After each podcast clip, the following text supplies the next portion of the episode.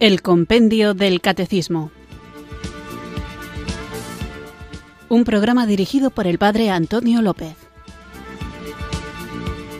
Muy buenas tardes, queridos oyentes de Radio María. Recibido un cariñoso saludo desde Irurzun, en Navarra, quienes sintonizáis una tarde más esta cita diaria con la formación cristiana con el Compendio del Catecismo, nuestro programa diario de formación de lunes a viernes, de 4 a 5 de la tarde, una hora antes, si nos escuchas desde las Islas Canarias, donde vamos recorriendo las preciosas verdades de nuestra fe, esas verdades que nos salvan, esas verdades que el amor nos impulsa a conocer, esas verdades que por mandato del Señor debemos compartir, esas verdades que por guerra contra el mundo a veces nos toca defender.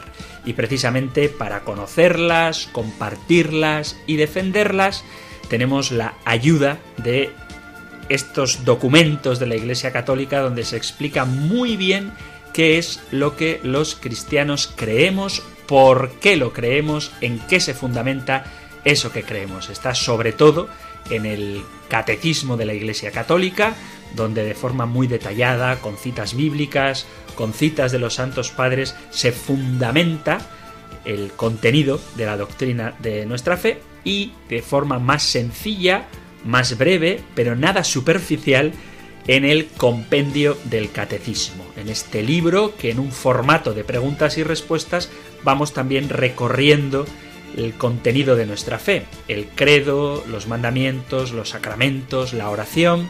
Vamos muy poquito a poco, pero creo que vale la pena ir saboreando cada una de estas preguntas y respuestas que siempre tienen que iluminar no solamente nuestro intelecto, encender no solamente nuestro corazón, sino toda nuestra vida para que quede envuelta en esa claridad luminosa, brillante, gozosa que es la fe, la fe de nuestra Iglesia Católica, la fe que nosotros queremos vivir en plenitud y que ojalá que conocer el fundamento de aquello que creemos nos ayude a ser más conscientes de cuál es la grandeza de la vida nueva a la que Jesucristo nos llama. Así que, queridos amigos, queridos oyentes, vamos a ponernos en la presencia del Señor invocando el don del Espíritu Santo para que Él nos acompañe durante esta hora y durante toda nuestra vida para que sepamos ser en medio del mundo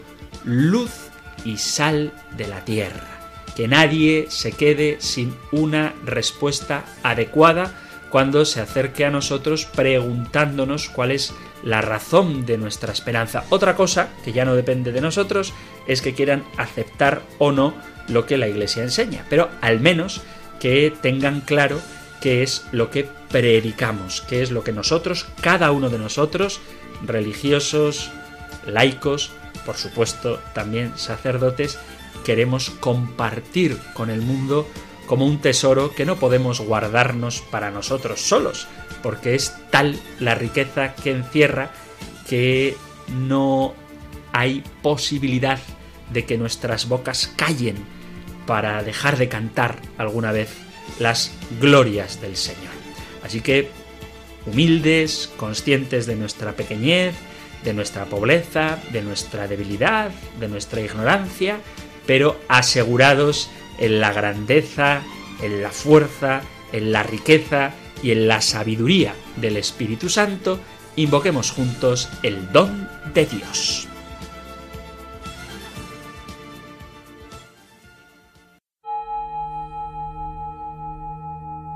Ven Espíritu, ven Espíritu,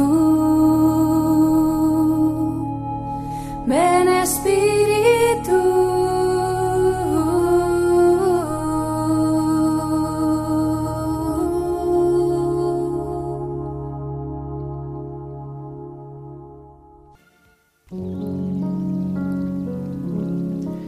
Ven, Espíritu Santo, ven a regalarme tu vida siempre nueva.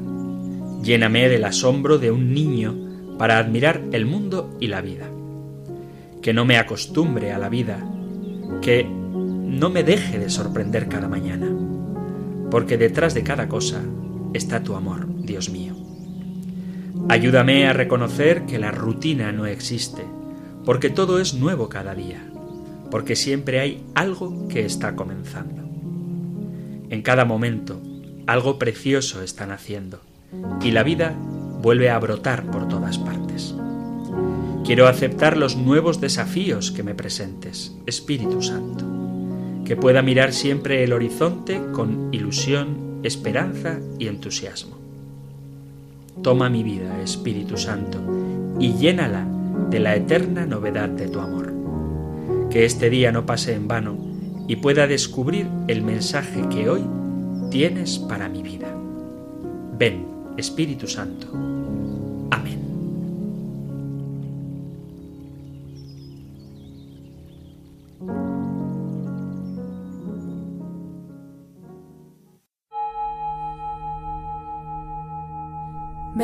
Espíritu, ven Espíritu, ven Espíritu.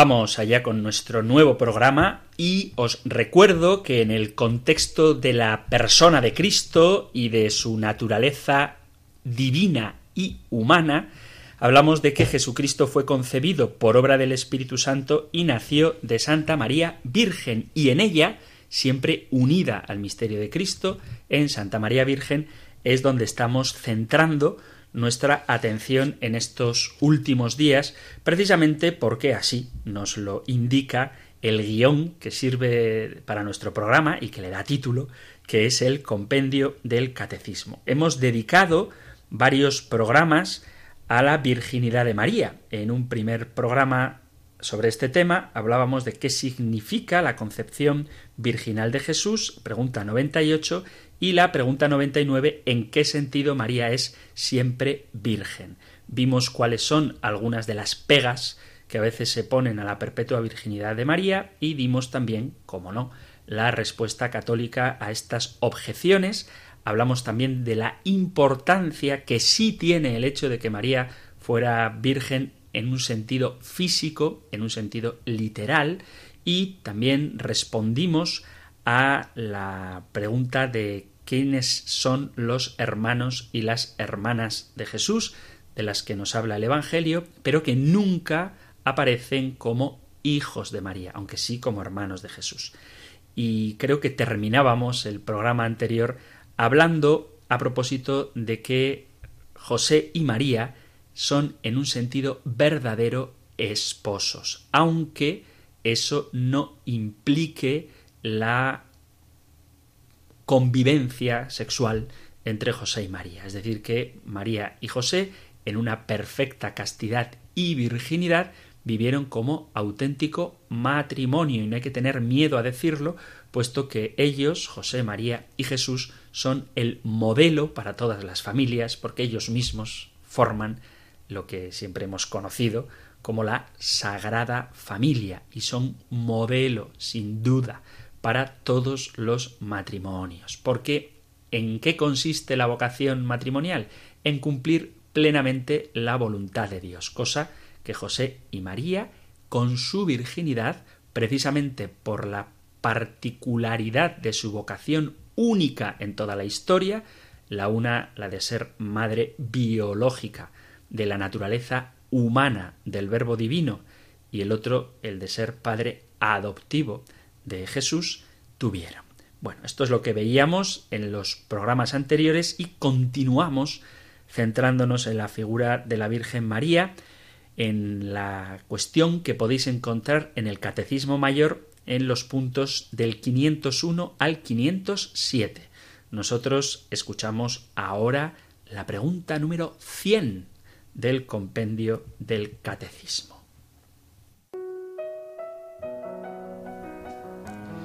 Número 100. ¿De qué modo la maternidad espiritual de María es universal?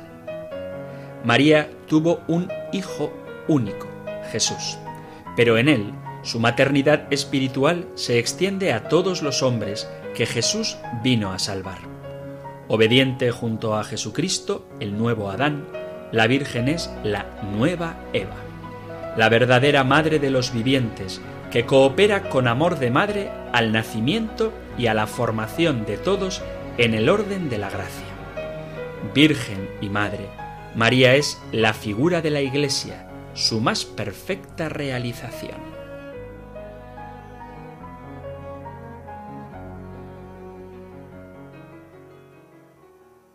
Un tema precioso, el de la maternidad de María, que más allá de la piedad y el amor, la ternura, la devoción que puede inspirar esta idea, está fundamentada muy claramente en las Sagradas Escrituras y teológicamente, digo más allá de la cuestión piadosa, que es muy importante, pero teológicamente está muy bien asentada. La maternidad de María, esto es clarísimo, hace referencia siempre al Redentor. María es verdadera madre de Jesús, perfecto Dios y perfecto hombre. Redentor y Salvador de los hombres. Tenemos que entender que todo lo que nosotros afirmamos a propósito de María está fundado en el hecho de la profesión de fe de que María es Madre de Dios, Madre del Redentor. Y como en Cristo su ser y su misión son indivisibles, la maternidad de María habla al mismo tiempo de la misión de su Hijo y por tanto de la salvación de los hombres. María tiene un lugar muy particular y muy concreto en el plan de salvación. Se trata de un lugar, un papel, el que María cumple, que es consecuencia de ser madre de Dios y que tiene en sí mismo caracteres maternos. Ella coopera a la salvación de los hombres ejerciendo la maternidad en toda su plenitud. El Concilio Vaticano II, en Lumen Gentium número 56, habla así de María. María, hija de Adán, aceptando la palabra divina, fue hecha madre de Jesús, y abrazando la voluntad salvífica de Dios con generoso corazón y sin el impedimento de pecado alguno, se consagró totalmente a sí misma, cual esclava del Señor, a la persona y a la obra de su Hijo, sirviendo al misterio de la redención con él y bajo él por la gracia de Dios omnipotente. Con razón, pues, los santos padres estiman a María no como un mero instrumento pasivo, sino como una cooperadora a la salvación humana por la fe libre y la obediencia. Esta cooperación de Santa María a la salvación humana aparece muy clara ya en la primera predicación de la Iglesia.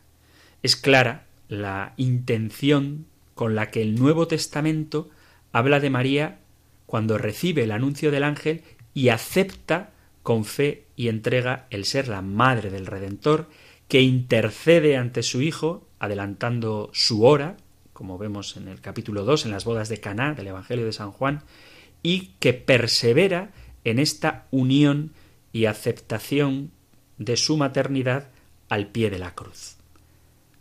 Y además es ella la que reúne en torno a sí a la primera comunidad cristiana a la espera de Pentecostés. Luego veremos con más detenimiento estos textos. La intención que tienen estos pasajes es muy clara, es notoria, es palpable, y se puede decir que esta verdad está contenida de manera implícita en toda la Sagrada Escritura. También está de manera muy clara, no implícita, sino explícita, en la tradición de la Santa Iglesia. Y ya desde el siglo II aparece la maternidad universal de María cuando se hace un paralelismo del que hemos hablado largamente en este programa entre Eva, la primera madre de los vivientes, y María, la madre definitiva de los definitivos vivientes. Este paralelismo de Eva y María ha llevado a considerar que la Virgen, al igual que Eva, es madre de todos los vivientes, pero poniendo de relieve su maternidad espiritual. Y ha llevado también a considerar que María es prototipo de la Iglesia en cuanto madre y virgen. Al igual que Eva es compañera del primer Adán, María es considerada como compañera del nuevo Adán que es Cristo. Y de aquí parten diversas ideas sobre cómo la Virgen coopera en la obra de la redención. Se trata de una cooperación que ocupa toda la vida de la Virgen María. Comienza cuando ella da su fiat al ángel en la Anunciación y adquiere fuerza nueva y única cuando se une a su Hijo Jesucristo en el Calvario y aparece en toda su fuerza salvadora a lo largo de toda la historia. Y esto lleva consigo, como un aspecto del paralelismo entre Eva y María, la afirmación de la maternidad de Santa María sobre los renacidos en Cristo por el bautismo. La Virgen es por gracia madre de los vivientes, lo mismo que Eva es por naturaleza madre de los que mueren. Esta maternidad espiritual de María no es simplemente una metáfora poética, sino una gozosa realidad. Y en consecuencia está indisolublemente ligada con la realidad de que su influencia materna está presente en todos aquellos que hemos renacido en Cristo. Y esta consideración, este pensamiento, esta idea de la maternidad espiritual nos lleva ineludiblemente a caer en cuenta de la manera en que María nos da la vida. Es decir, cómo ella media en el mediador. Ella dispensa su gracia, la gracia de Cristo, intercede a favor de los hombres y nos regenera en Cristo, ejerciendo sobre nosotros una maternidad real. Por eso tenemos que plantearnos la forma en la que María coopera con Cristo, en Cristo, bajo Cristo, a la redención y la salvación de los hombres. Fijaos que en la obra de nuestra redención nada se ha hecho sin María. Y los bienes de la redención, todo lo que hemos recibido de Dios, se nos ha dado a través de ella. Ella ha contribuido con sus méritos a nuestra redención. Por eso podemos llamarla sin miedo abogada, auxiliadora, socorro, mediadora, viendo en la realidad que estas cosas significan los distintos aspectos del servicio materno que María realiza en la Iglesia, cooperando de una manera singular, como nadie nunca ha podido ni podrá hacer en la obra de la redención. Los títulos que le damos a María, incluso cuando rezamos las letanías, apuntan a la realidad de lo que ella es, Madre nuestra, y lo único que hacen es destacar distintos aspectos de su ejercicio como madre. Intercede, media, ayuda, coopera en la única redención y es ella la dispensadora de las gracias, porque todo ha venido por medio de María. Y esto puede parecer exagerado, pero si Jesucristo ha venido por medio de María, pues obviamente todo se nos ha dado por medio de ella. O sea, no se trata de multiplicar los entes. No, no queremos decir que María nos haya dado la salvación.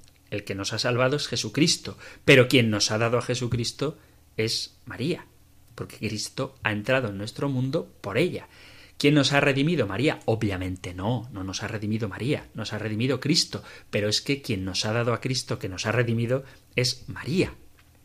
Podemos llamar a María maestra, ¿Es ella la sabiduría? No, la sabiduría es Cristo, pero es que Cristo, la sabiduría, nos ha venido dada por ella. Y en este sentido es que podemos decir que todo se nos ha dado por María. No porque ella sea la fuente, sino porque ella es la puerta a través de la cual todas las gracias que Dios ha querido compartir, regalar a los hombres, han sido dadas por medio, de ahí que hablemos de ella como mediadora, por medio de María.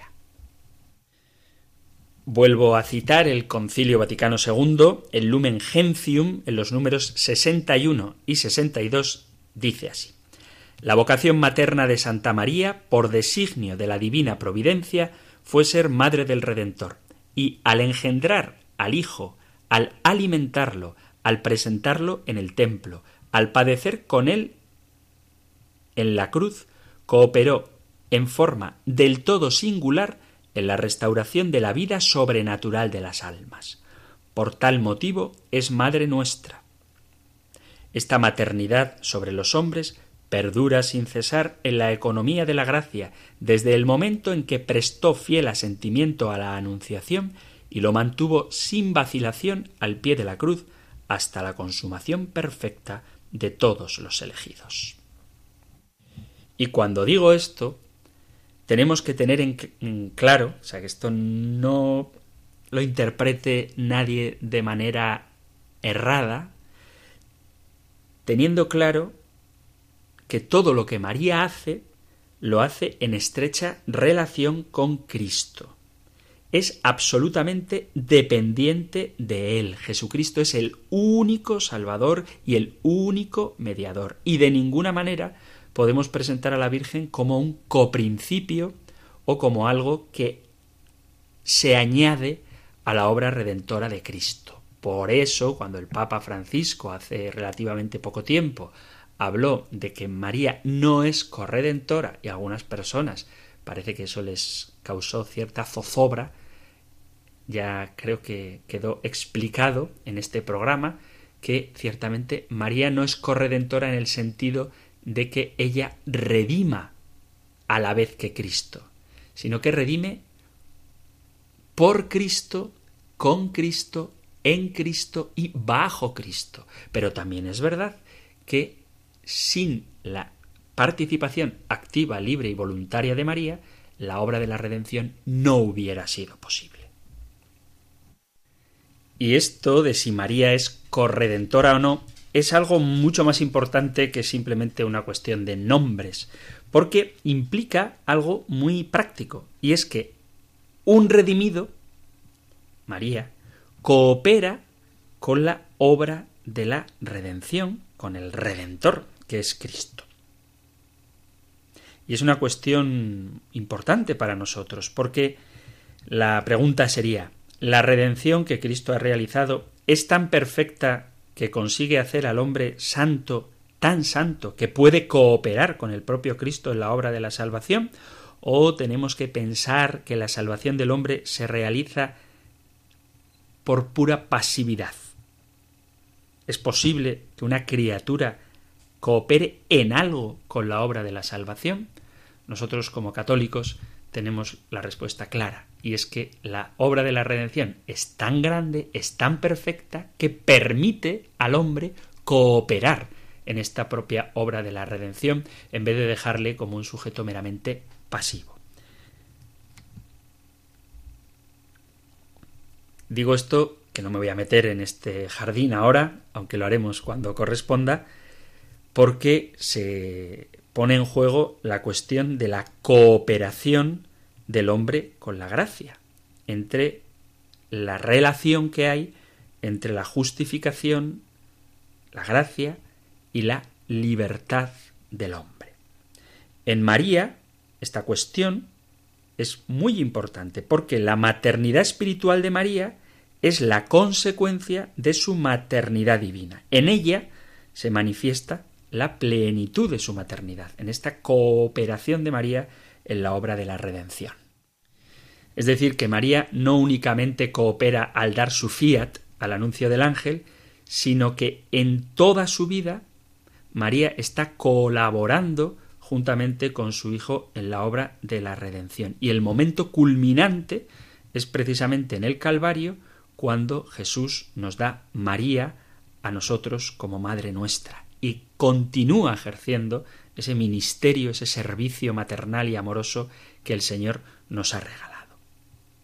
Así que la maternidad de María, vuelvo a repetir, no es simplemente una cuestión piadosa o poética, sino que es un verdadero ejercicio de maternidad espiritual que hunde sus raíces en la cooperación que ella presta en la obra de la salvación.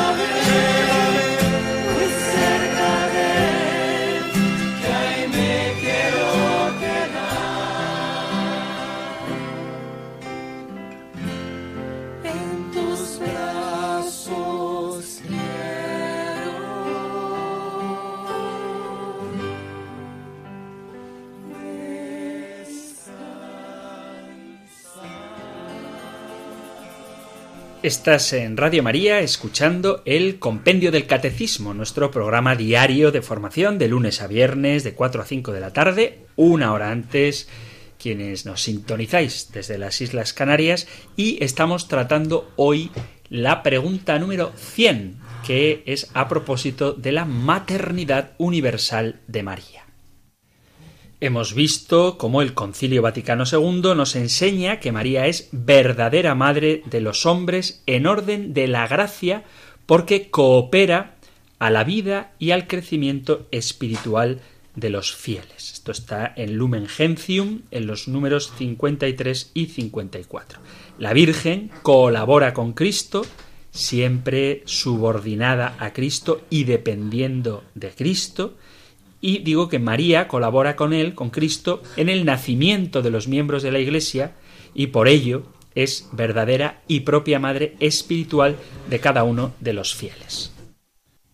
No es madre meramente en un sentido metafórico o poético, diciendo que María nos ama como si fuera nuestra madre, porque realmente ella colabora en la vida nueva de los miembros del cuerpo de Cristo de la Iglesia. Y tampoco podemos decir, en un sentido estricto, que María sea nuestra madre adoptiva, como si al pie de la cruz María hubiera obtenido un título legal, el regalo que Jesús nos hace, como si ella fuera legalmente nuestra madre, sino que, en un sentido más profundo, nos comunica una verdadera vida sobrenatural, precisamente porque ella nos ha dado la vida, que es Cristo, camino, verdad y vida.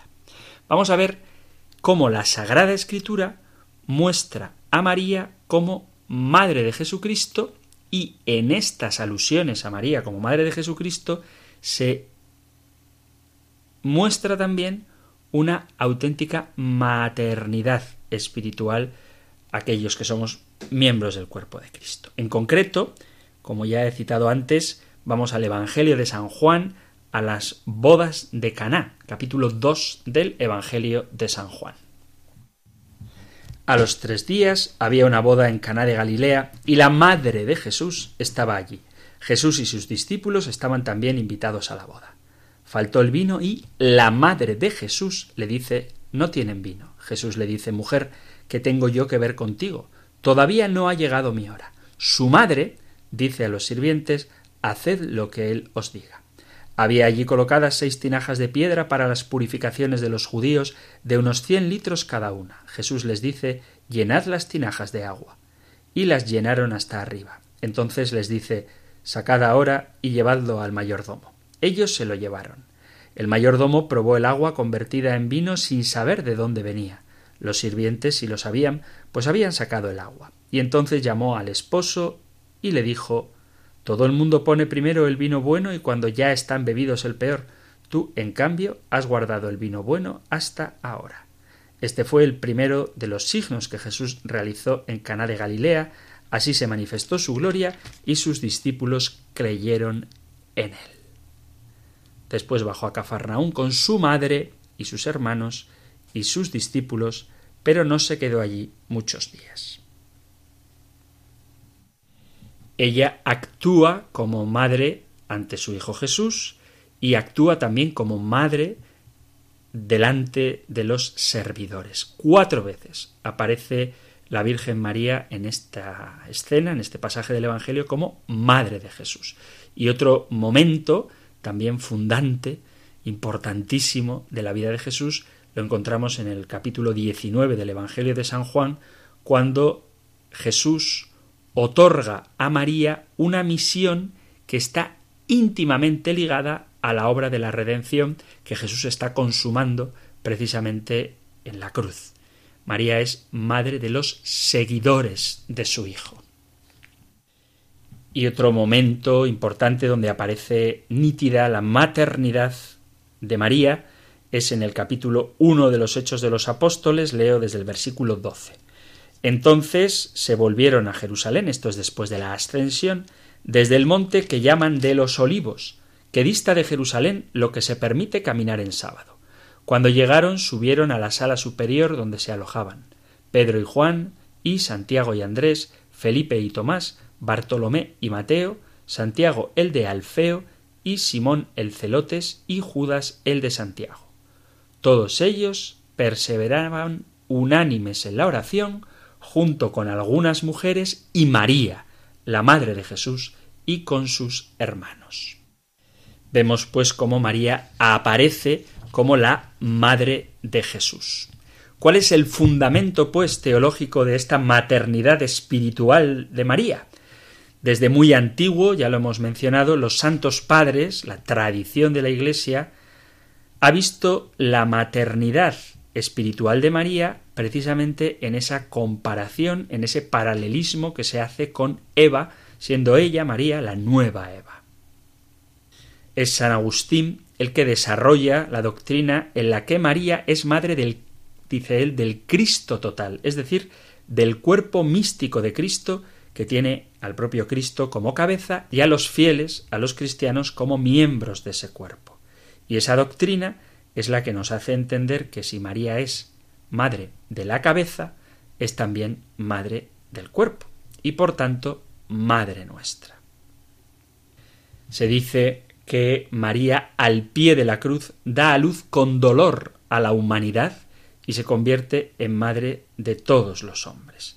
Y en esta cita del capítulo 19 de San Juan, versículo 25, es donde la Iglesia ha visto siempre expresada de manera clara la maternidad divina de María y que será aceptada por toda la tradición de la Iglesia. Pero la expresión maternidad espiritual fue el Papa León XIII el primero en citarlo, este nombre, en un documento magisterial. No es, dice León XIII en el documento Adiutricem Populi, que no se trata de una mera metáfora, la maternidad espiritual, sino que realmente ella nos ha dado a luz en el Calvario. Y desde entonces todos los papas han confirmado de muchas y variadas formas esta misma doctrina. Ya he citado el capítulo octavo del Lumen Gentium, donde aparece la maternidad espiritual como lo que constituye una filigrana que serpea a través de todo el texto originando su tema de base. La introducción a este capítulo octavo de Lumen Gentium afirma que la Virgen María es reconocida y venerada como Madre de Dios y del Redentor, pero a la vez está unida a la estirpe de Adán con todos los hombres que necesitan de la salvación. Y no sólo eso, sino que es verdadera madre de los miembros del cuerpo de Cristo, por haber cooperado con su amor a que naciesen en la Iglesia los fieles que son miembros de aquella cabeza. Y a partir de esta afirmación se reitera la maternidad espiritual. También el Papa Pablo VI, en Marialis Cultus, afirma que los cristianos son hijos de la Virgen, a cuya generación y educación espiritual ella colabora con amor materno. Ella es la madre de Cristo y de todos los cristianos. Por eso debemos venerarla y honrarla con amor de hijos. Incluso se afirma que esta es una verdad muy consoladora y por la libre voluntad de Dios sapientísimo es parte integrante del misterio de la salvación humana, por lo cual debe ser tenida como de fe por todos los cristianos.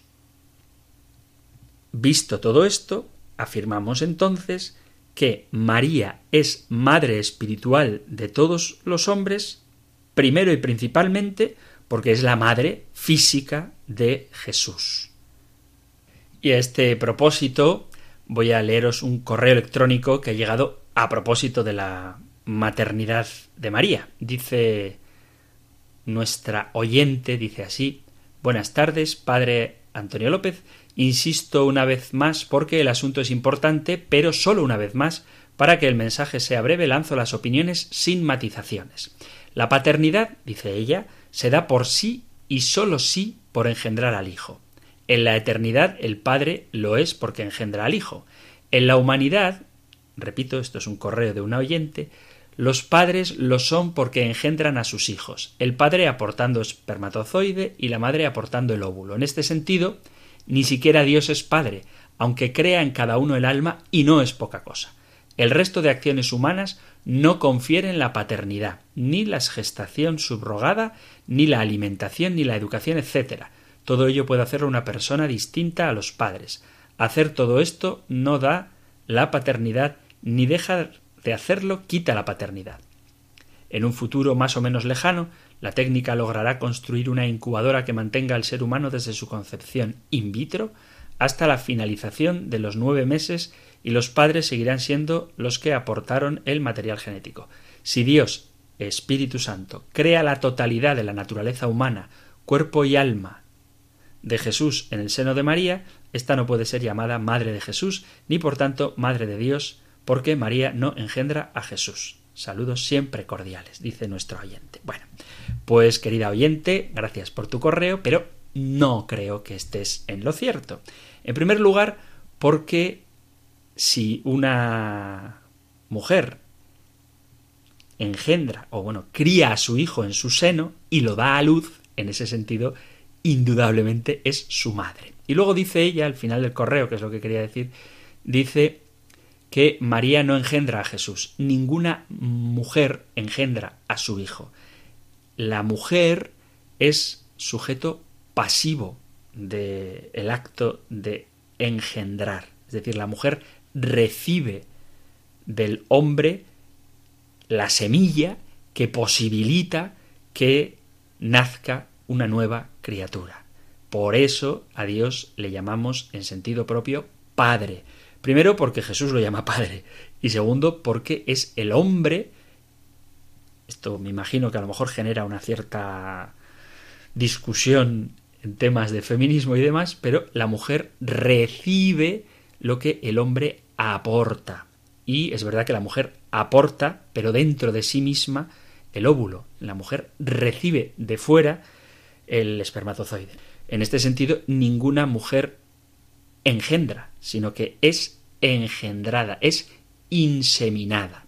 Entonces María no engendra porque ninguna mujer engendra. María recibe lo mismo que cualquier mujer recibe, pero en el caso de María lo hace de una manera especial y milagrosa por la acción del Espíritu Santo. Lo que digo, lo que quiero subrayar cuando afirmo que el Espíritu Santo realiza la obra creadora en el seno de María, es para evitar cualquier forma de relación sexual entre la divinidad, ya sea el Padre o el Espíritu Santo, y la Virgen María. Esto sería una mitificación del acto de la encarnación, que es un milagro que excede a la comprensión humana.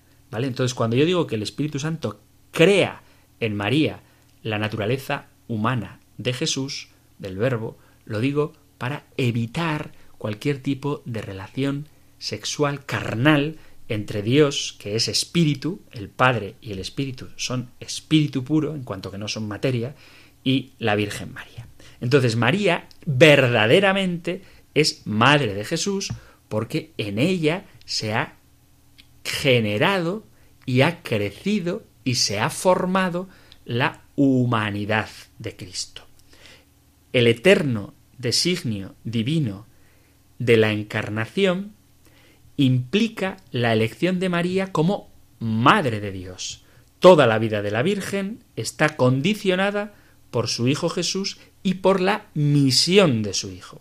Ahora bien, Cristo ha venido para que formemos un solo cuerpo con Él. Por tanto, María, al concebir a su Hijo, a la vez concibe a todos los que a lo largo del tiempo construiremos el cuerpo místico de Cristo que es la Iglesia.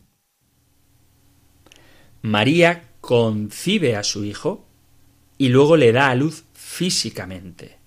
María es madre de Cristo y del Cristo total, tanto de la cabeza, que es el propio Cristo, como de su cuerpo místico, que es la Iglesia. Y en este sentido decimos que María es verdaderamente nuestra madre espiritual. También María es madre de todos los hombres por su cooperación en la obra salvadora. María, al asociarse como nueva Eva a su Hijo Jesús, participa activamente en la redención como de forma activa intervino Eva en la caída del género humano. Si Eva es la madre de todos los vivientes, María nos consigue con Cristo una nueva vida que nos regenera y nos restaura en la relación con el Padre. De ahí que se pueda afirmar con toda claridad que María es causa de nuestra vida sobrenatural y por tanto, en ese sentido, es nuestra verdadera madre. Y por su presencia en la cruz. También María es madre de toda la humanidad. Jesús, antes de morir, dirigiéndose a su madre, le confió a Juan y en él a todos los hombres como hijo suyo. Esto es lo que la tradición y el magisterio siempre ha enseñado. María, aceptando el testamento de la cruz, con su muerte mística, con el mayor dolor humano, no hay dolor como su dolor, alumbró a toda la humanidad a la vida sobrenatural de la gracia. Se puede decir, de forma resumida, que María, en Nazaret, al dar su fiat al mensaje de la Anunciación, se convierte inicialmente en nuestra madre, porque en aquel instante comienza la redención. Concibiendo biológicamente a Jesucristo, cabeza del cuerpo místico, nos engendra a nosotros para que podamos ser miembros del cuerpo de Cristo. El fiat de María es lo que da pistoletazo de salida a su maternidad espiritual. Y la cooperación de la Virgen María en la obra de la redención es el elemento que nos integra en esa maternidad y su presencia al pie de la cruz es el elemento que completa y perfecciona la maternidad espiritual de María sobre todos los hombres.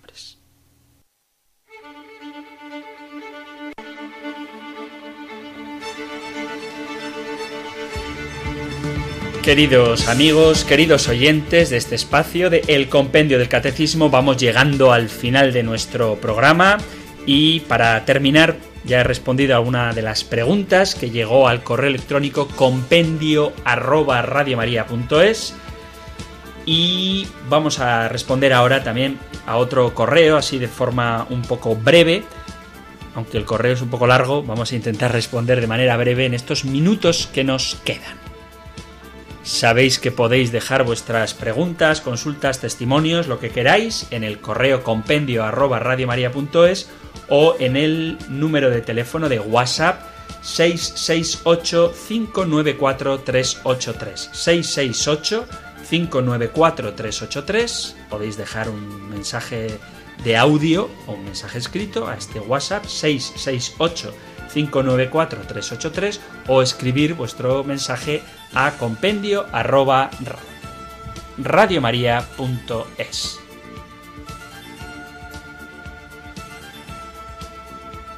Nos dice una oyente, nos dice así, me ha surgido una duda, así meditándolo y profundizando, es la siguiente. Algunos santos y venerables tienen el don de la ubicuidad, como Sor María Jesús de Ágreda, luego entonces Dios también la tiene, puede estar en infinitos sitios a la vez. Jesús es el Logos eterno encarnado, verdadero Dios y verdadero hombre, pero al encarnarse deja de ser ya el Logos eterno tal como estaba en esencia en su dimensión sobrenatural que se nos escapa al entendimiento? Me refiero si en Jesús se reúne la plenitud del Logos, si ya el Logos no existe ya fuera de Jesús, o si por el contrario aún existe en su forma de logos tal como era antes de encarnarse. Si la segunda persona ya solo existe en Jesús, ahí está la plenitud completa del logos también. Entonces, justo en la concepción y durante nueve meses ya no existe como logos eterno, Cuando Jesús vive en su vida cotidiana, verdadero hombre y verdadero Dios, ¿ya no existe como logos eterno engendrado antes de los tiempos? ¿O aún existe en su dimensión solo de logos, como un don de la ubicuidad, para entendernos? No sé si me he explicado bien o si la he liado más. Muchas gracias. Pues muchas gracias a ti por tu pregunta. Efectivamente hay santos que han tenido la capacidad de estar en dos sitios a la vez ha habido varios santos que tienen este don de la ubicuidad y en momentos puntuales. O sea, hay santos que se han desplazado, digamos, más allá de lo posible humanamente y han estado en dos sitios a la vez, incluso del Padre Pío también se cuenta esto, de San Martín de Porres, de varios santos, pero están en dos sitios a la vez, no en todas partes. Eso por un lado. Entonces, el Logos encarnado, verdadero Dios y verdadero hombre, lo explica la propia oyente cuando dice que efectivamente la segunda persona de la Santísima Trinidad solo existe en Jesús y efectivamente en Cristo está la plenitud completa de la segunda persona de la Santísima Trinidad. Desde el momento de la concepción hasta el momento del nacimiento, el Logos eterno de Dios vivía en la persona divina en naturaleza humana de Jesús. Tenemos que entender que nosotros creemos, y aquí fundamos nuestra radical oposición al aborto, que la vida humana comienza a existir desde el momento de la concepción. Por lo tanto, la persona del Logos, la segunda persona de la Santísima Trinidad, ya está plenamente en su naturaleza humana y divina en ese niño que ha sido engendrado en el seno de María. Ciertamente el Logos no deja de existir nunca porque es eterno con Dios y se ha unido, y esta es la grandeza del amor que el Señor nos ha manifestado en el misterio de la encarnación, definitivamente para siempre en la naturaleza humana.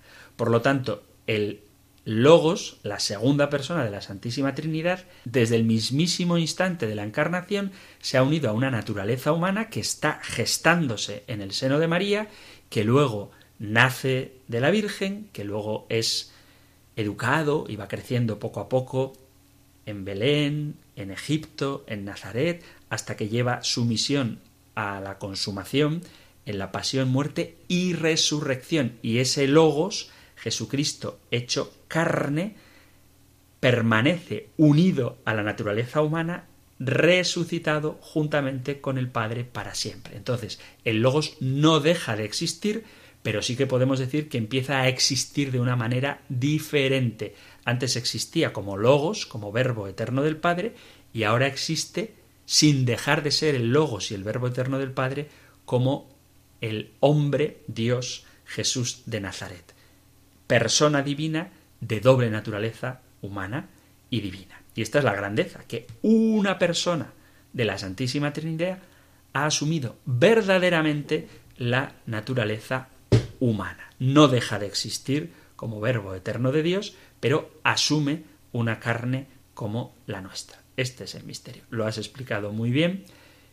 La pregunta está, creo que bien formulada, y el logos eterno del Padre Jesucristo, Dios y hombre verdadero, ha resucitado con su cuerpo y está sentado a la derecha de Dios y desde allí ha de venir a juzgar a vivos y muertos, tema del que hablaremos más adelante. Espero que haya quedado claro esto. Soy consciente de que quedan muchos temas pendientes a propósito de la Virgen María, de la Mariología, pero además de este programa de formación, Radio María ofrece a sus oyentes una amplia gama de espacios para conocer cada uno de los distintos aspectos de la fe. En el compendio del catecismo los tratamos todos, los iremos tratando todos, pero obviamente como son todos, pues la profundidad quizá no sea siempre la necesaria. Por eso, para poder profundizar más en temas específicos, Radio María ofrece programas específicos y en concreto cada 15 días, los domingos a las 5 de la tarde, tenéis el programa Ahí tienes a tu madre, también Caminos de María, quincenal, los lunes a las 5 de la mañana y el programa Todo Tuyo María, donde se tratan, como digo, específicamente temas de Mariología. Así que no dejéis de escucharlos. Queridos amigos, queridos oyentes de este espacio del compendio del catecismo, os recuerdo una vez más que podéis dejar vuestros mensajes, vuestras consultas, vuestros testimonios, todo lo que queráis en el 668-594-383, 668-594-383 o en compendio arroba radiomaria.es. Terminamos nuestro programa y lo hacemos recibiendo la bendición del Señor. El Señor te bendiga y te proteja, el Señor ilumine su rostro sobre ti y te conceda su favor, el Señor te muestre su rostro y te conceda la paz. Muchísimas gracias por estar ahí, gracias por escuchar el compendio del catecismo y si queréis volveremos a encontrarnos en un próximo programa. Un fuerte abrazo. El compendio del catecismo un programa dirigido por el padre Antonio López.